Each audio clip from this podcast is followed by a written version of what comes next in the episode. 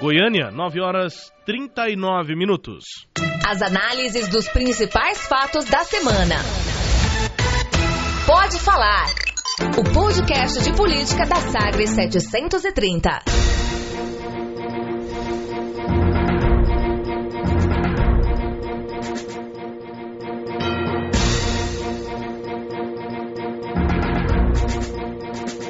Grande abraço a você ligado na Sagres 730, sagresonline.com.br, em todas as plataformas digitais, chegando com o podcast Pode Falar o podcast Espaço para Política, eleições 2018, na programação da Sagres 730 e na sua programação, no tempo que você desejar, para conferir na palma da sua mão, no seu smartphone, no seu tablet, o podcast de política da Sagres 730. Na minha apresentação, Rubens Salomão, também com Cileide Alves e com Vacil Oliveira. Oi, Vacil, tudo bem? Oi, Rubens. Oi a todos, Cileide. Bom, tá aqui, vamos falar um pouco sobre como é que ficou, como é que fica o cenário. Tem muita coisa acontecendo, principalmente onde ninguém e nos momentos em que ninguém acompanha. A gente tem falado que a chapa tá esquentando, né, Vacil? Demais, demais. Foram dias aí, esses últimos, de muita agitação, muita animação. Agora, é interessante a gente acompanhar também que tem tudo isso uma mudança de cenário no, no Estado que a eleição ou que o processo sucessório está desenhando. A gente vai ter um redesenho, nesse caso, é, da política nos próximos meses e depois da eleição. É, destaque para as eleições no estado de Goiás em 2018, as candidaturas colocadas depois do período de convenções neste final de semana, com os destaques também da semana. Entrevistas aqui na Sagre 730, destaques interessantes para a definição deste período. Oi, Cileide, tudo bem? Olá, tudo bem, tudo bem, Vacil Oliveira, tudo bem com você, Rubens Salomão. Semana foi muito agitada, que a gente acompanhou aí as tentativas, né, de todas as chapas de conseguir o melhor para cada uma delas e aí como não dá para todo mundo se sair bem, aqui tem os que estão melhores e os que não estão tão bem, mas é. chegou o fim da do, da pré-campanha. Pré-campanha acabou, agora não tem mais pré-candidato, nada disso, estamos na campanha, com candidatos e tudo depois das convenções. E aqui, começando o nosso Pode Falar, a gente pode falar sobre a análise dos pré-candidatos, dos candidatos, a partir de agora. Qual é a condição deles tendo como base pesquisas, mas também é, a avaliação de estrutura, é, de poder das principais candidaturas do PSDB com o governador José Eliton, o candidato do DEM, o senador Ronaldo Caiado, e o deputado federal, candidato pelo MDB, Daniel Vilela. Começando com o governo, é, que muitas vezes, né, Vacil, Sileide, acaba pautando mais a esse momento de eleições por estar na máquina, né? A máquina acaba pautando também as análises dos opositores. São sobre o governo que já está aí há 20 anos e o governo é, tentando dar resposta a isso. Numa situação de José Elton, a gente tem comentado sobre isso aqui, Sileide, é, a situação de José Elton de tentar é, apresentar um discurso de ao mesmo tempo mudança e continuidade do governo do PSDB. Pois é, é, até agora ele ainda não foi muito cobrado sobre isso, né?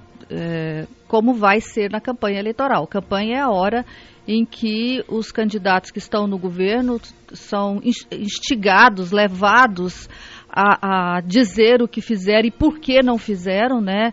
Na pré-campanha isso se limitou ali na, nas redes sociais a, a um debate entre aliados e adversários, a criação de factoides, mas agora na campanha não. Agora eu acho que a tendência é que o eleitor se envolva nisso, né? Mesmo que não seja agora no início da, da campanha eleitoral, mas como o, o, período de campanha é muito pequeno, vai ser só um mês, é, esse debate vai ter que ser antecipado. Então vai ser a hora de o eleitor e o grupo político que está no poder há 20 anos se, auto, se avaliarem, se, se questionarem, né?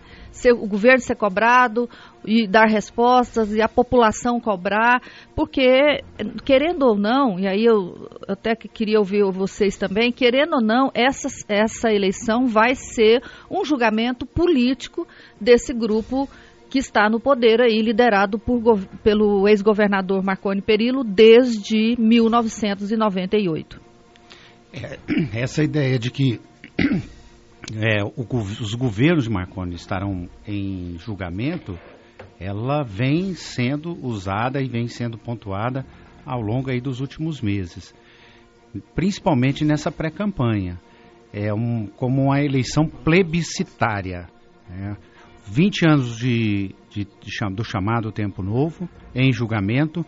Marconi Perillo, então, está no centro de, dessa discussão, porque é, foi governador aí durante a, a, grande parte do tempo e, inevitavelmente, ele está como alvo também das campanhas. É candidato é, ao Senado e tem um candidato que ele escolheu e que ele vem trabalhando nos últimos meses, vai conseguir, não vai conseguir eleger, tudo isso daí faz parte da discussão que a gente vem acompanhando. E é natural também, agora de todo jeito é que a gente acompanha é uma fragmentação do grupo, é, desse grupo que se juntou em torno de Marconi Perillo. Até porque do grupo original de 1998 para cá já mudou bastante. Muita gente é, se incorporou, outros se afastaram. Eu acredito que, independente de quem for o vencedor nessa eleição, já tem um rearranjo nessas discussões e nesses, nessas disputas internas. Pois é, aí vamos pensar sobre esse rearranjo, né, a mudança do grupo de 98 para o grupo de hoje. É, o, que, o que ficou é, mais ou menos patente aí até esse momento que nós estamos gravando, né, ou, ou fazendo o nosso podcast, é que o, a base perdeu parte dela, perdeu o PDT, né, que, que participou aí praticamente de todos os governos, perdeu o PROS, que é um partido formado com um dos, dos mais fiéis, né, grupos ligados aí a, a Marconi Perillo, e corre o risco de, de perder o PP, né? O PP está na linha aí. E entre outros, assim, qual que é o, o no frigir do, dos ovos, que tanto que a base ficou menor na sua opinião, Vacil e Rubens? Olha, a base para mim ela continua praticamente do mesmo tamanho. Ela ela teve saída para o próprio Democratas era integrante dessa base. É, mais do que tudo, pegar a origem mesmo de 1998, da chamada oposição, o, a grande perda dessa base é o Democratas, é, que agora tem Caiado, Ronaldo Caiado, como candidato opositor. Agora, ela permanece uma base estrutural forte e grande. Isso ainda é real. Há uma, uma, uma discussão que eu acho que é essa a, a que deve ser feita, é se ela vai se movimentar com motivação e com força para poder conseguir eleger José Eliton. Essa é a grande questão, porque Zé Eliton está atrás nas pesquisas, Caiado continua liderando e, e há uma, uma dúvida a respeito de, de engajamento a partir de agora, porque isso determina também o andamento. São muitos cabos eleitorais em potencial aí para trabalhar. Mas em termos de estrutura, de tamanho, a base continua um, substancialmente forte. Para mim, é, basicamente com perdas e ganhos permanece do tamanho que era. É, nesse sentido, acho que a análise de exército, né, um termo muito usado pelo MDB lá atrás e que tem sido usado por alguns líderes da base agora, dizendo que a base tem um exército é, de pessoas que vão pedir voto para José Eliton. É, essa, essas tropas aí estão praticamente do mesmo tamanho, apesar da mudança de siglas, de cúpulas dos partidos. O PDT, por exemplo. O PDT foi para a oposição, tá com o Ronaldo Caiado. Fez evento com Jorge Moraes, com Flávia Moraes, mas aí o deputado estadual Carlos Cabral, ao mesmo tempo em que era anunciado o apoio do PDT a Caiado, acontecia esse evento lá na casa de Wilder Moraes, no setor marista, o governo tinha um evento é, lá no ginásio Rio Vermelho. E estava lá Carlos Cabral, deputado estadual do PDT, junto com José Elton. Deputados aí, ex-deputados estaduais, o Santana Gomes é suplente de, de, deputado, são candidatos nessa eleição, Santana Gomes, é, José de Lima, uma figura importante também, é, com bases aí pelo interior de Goiás, em Anápolis, também continuam na base do governo, isso não vai mudar. Então, apesar da mudança de cúpula, de número de partidos, que possivelmente está menor nessa eleição do que esteve em 2014, mas a quantidade de pessoas pedindo votos para o governo, na minha opinião, com cabos eleitorais, está praticamente a mesma. A, vejo sim, em comparação com as eleições anteriores, Celeste, uma dificuldade da base pela liderança. A liderança de José Elton é, de fato, muito menos representativa do que é a liderança de Marconi Perillo. Se José Elton tem alguma liderança, é exatamente por conta de Marconi Perillo. Nesse sentido, para a campanha pode fazer a diferença.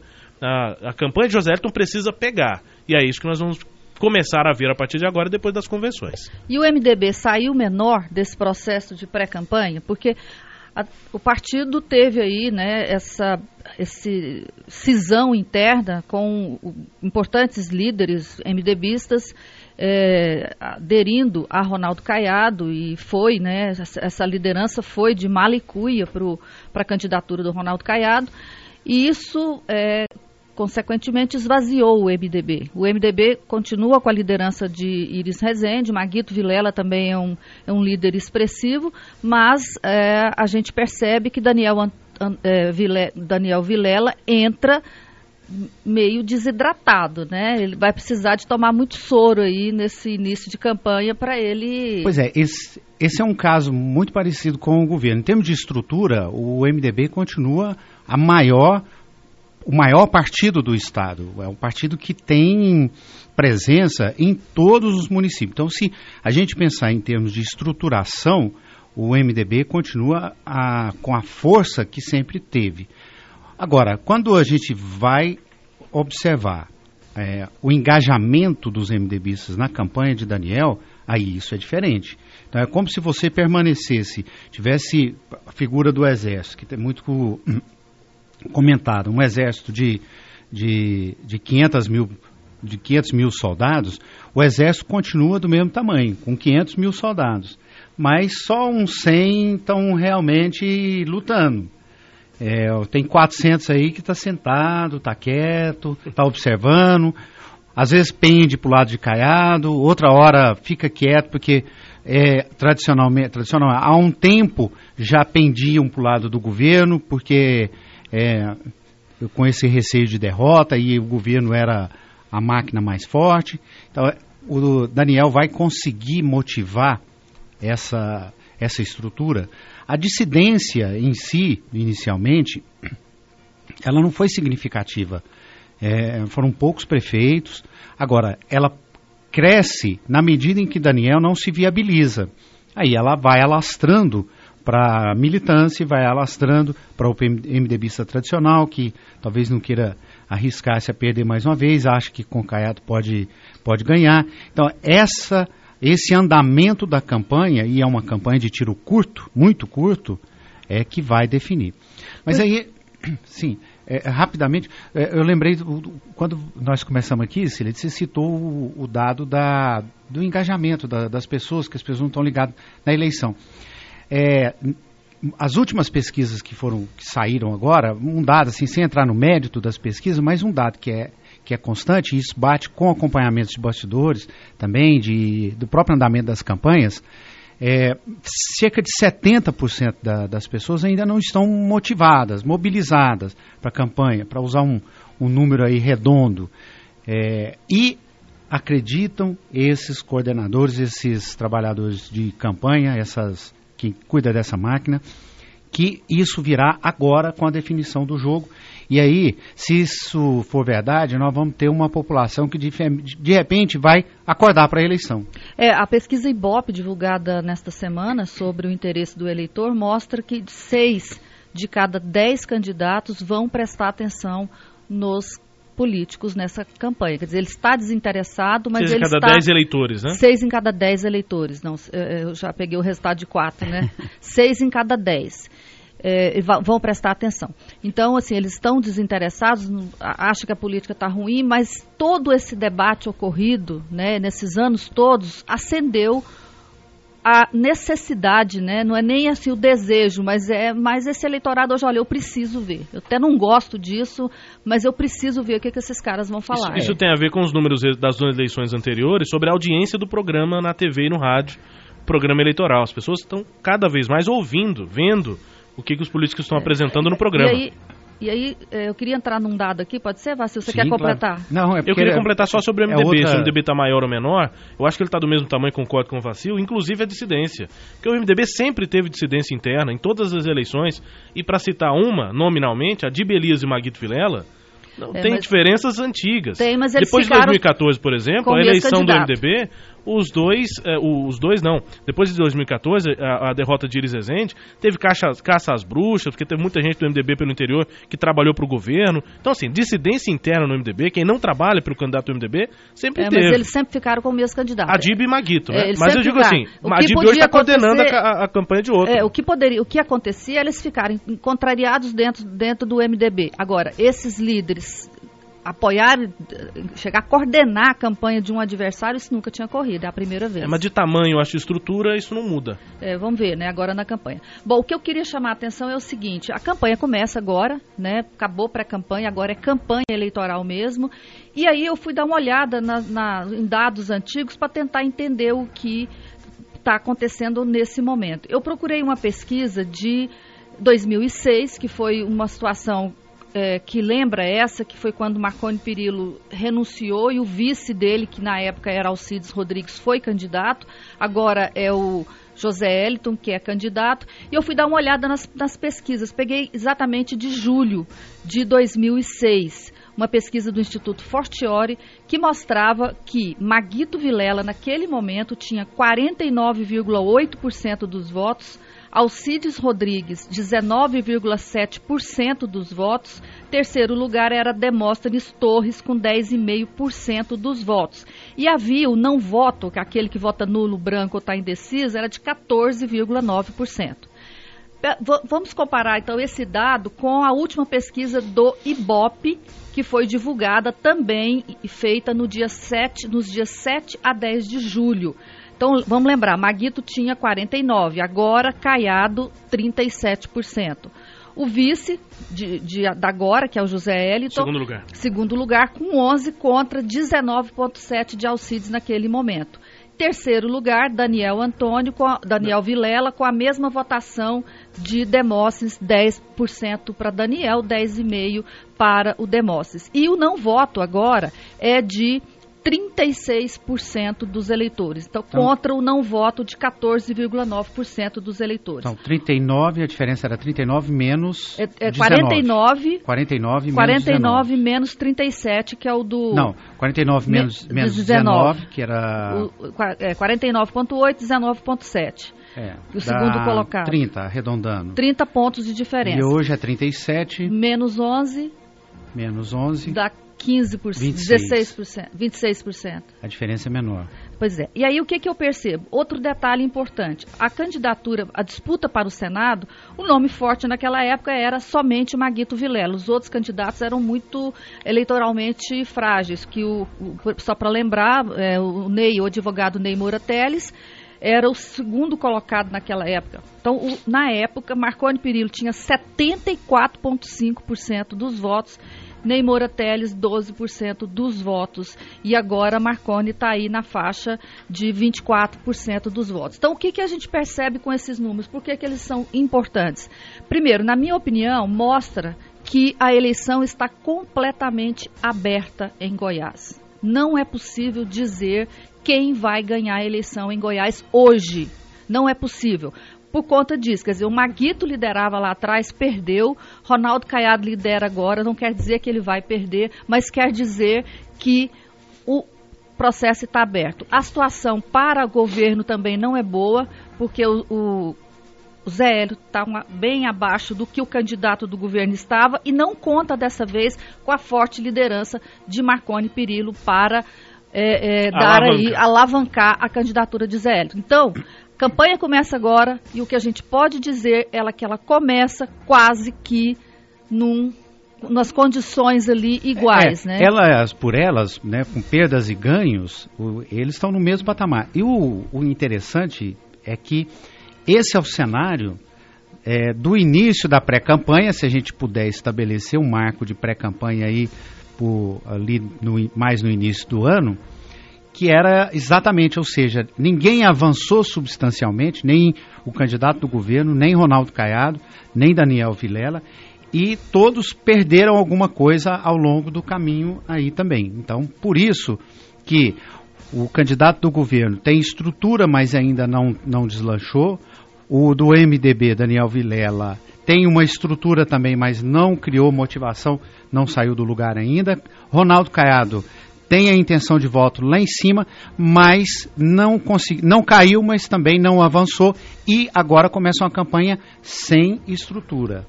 Porque a notícia de 600 candidatos a deputado estadual e federal, que é o que ele sempre ressalta como um fator positivo, ela de fato é positivo, isso tem um peso muito grande, mas o outro o outro aspecto é sustentar isso na campanha, tanto financeiramente quanto com motivação, botando esse povo todo para trabalhar. É, e sem ponto... dinheiro das empresas na campanha eleitoral. É, muito menos dinheiro. Dois pontos que eu vou deixar até para a gente comentar possivelmente no próximo podcast, porque nós temos tempo para isso, a campanha está só começando. A gente vai analisar pontos como esse ao longo da campanha, mas comparando lá com o Senado de 2006, é, Maguito Vilela liderava, hoje o Ronaldo Caiado lidera. A minha visão, o ponto que quero trazer, e o nosso podcast está acabando, eu vou trazer para a gente comentar no próximo. Na minha visão, o Ronaldo Caiado é mais segmentado do que era Maguito Vilela, do que é Maguito Vilela como liderança política. E a outra questão é o governo. Alcides estava melhor nas pesquisas do que José Elton, era 19, hoje 11, e naquela época o governo tinha mais força. Alcides tinha menos estava melhor e Marconi com avaliação. Isso, bem mais alto. Então esses são, são pontos que a gente vai passar a analisar durante essa campanha. É. O Pode Falar volta em mais uma semana de eleições 2018 nas plataformas digitais da Sagre 730. Sileide. Pois é, a gente encerra então o nosso primeiro podcast. Eu quero, estou feliz da gente fazer esse trabalho, estou feliz de estar aqui junto com o Vacil, junto com o Rubens, para a gente é, construir, né, juntos esse nosso programa que é o número um e a gente vai certamente fazer vários números aí de pode falar. Pois é, estamos estreando já com, com uma vontade muito grande de fazer campanha. Nós vamos estar tá aqui. Só não vamos pedir voto para um candidato. A nossa campanha é diferente. A nossa, nossa fazer campanha para nós é contar aqui para os nossos é, ouvintes, né, do, desse podcast, o que que eles estão falando ou o que que eles estão escondendo. O podcast Política da Sagre 730. Tchau, Sileide. Abraço a todos e até o segundo programa. Tchau, Vacil. Até a próxima, abraço a todos. A você que se liga aqui no podcast Pode Falar, acompanhe também as informações das eleições 2018 no nosso sagresonline.com.br. Grande abraço, até a próxima.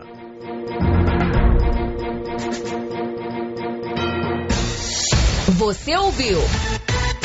Pode falar o podcast de política da Sagres 730. Uma análise de credibilidade a cada edição. Sagres 730 AM.